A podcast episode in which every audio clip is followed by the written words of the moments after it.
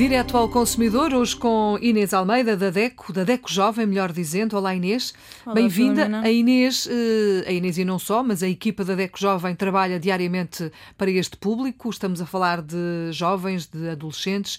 E esta semana, aqui na Antena 1, estamos também a olhar para o projeto Net Viva e Segura. E hoje era importante percebermos que, para além da, da segurança em si, propriamente dita, há aqui um olhinho que nós devemos eh, ter de muita atenção para a privacidade. Não se pode, não se deve expor tudo, não é? É verdade. Uh, os jovens hoje em dia navegam no mundo digital com, com tanta naturalidade que às vezes esquecem-se que também não podem expor uh, toda a sua vida na internet, não é verdade? Uh, por isso mesmo, a Net Viva e Segura tem o objetivo de promover a literacia digital uh, e incentivar os jovens a aceder à internet de forma segura, e isto passa também por alguns cuidados que devem ter na sua privacidade. Nomeadamente? Por exemplo, a partilha dos, dos dados pessoais. É, uhum. É, é, importante que os jovens saibam que nem tudo, nem tudo se deve partilhar. Uh, o não aceitar toda a gente nas redes sociais. As redes sociais são uma grande parte do, do dia do jovem e também da sua vida social, não é uhum. verdade?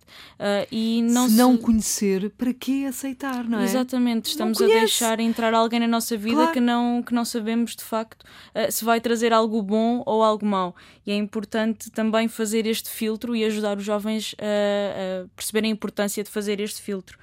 Um, também uh, evitar publicações indesejadas, às vezes quando identificam os jovens uh, em publicações ou mesmo as próprias uh, partilhas. Pensar que o que somos hoje não, não é o mesmo que somos amanhã e talvez uma publicação de hoje vai, vai marcar a nossa reputação digital uhum. no futuro, quando entramos no mercado de trabalho, por exemplo. Exatamente.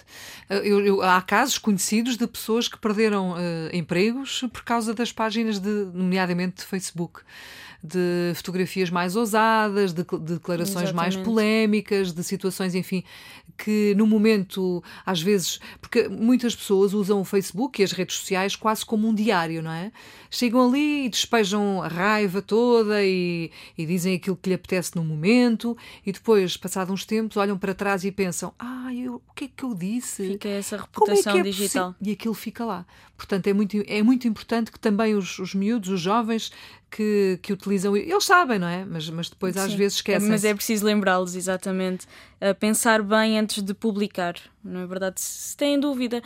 Uh, pensar, querem mesmo que os vossos pais vejam isto, querem mesmo que os vossos professores vejam isto, uh, na dúvida, mais vale não publicar. Eu acho que é, eu, eu, se calhar fazia a pergunta ao contrário: uhum. é a quem é que isto vai interessar? Isto é uhum. válido para toda a gente, não é? Exatamente. Inclusive é para nós adultos. Antes de publicar, pensar assim: a quem é que isto interessa? Se calhar eu quero mostrar muito, não é? Uhum. Uma fotografia, seja ela qual for, ou um, seja, ela, seja o que for.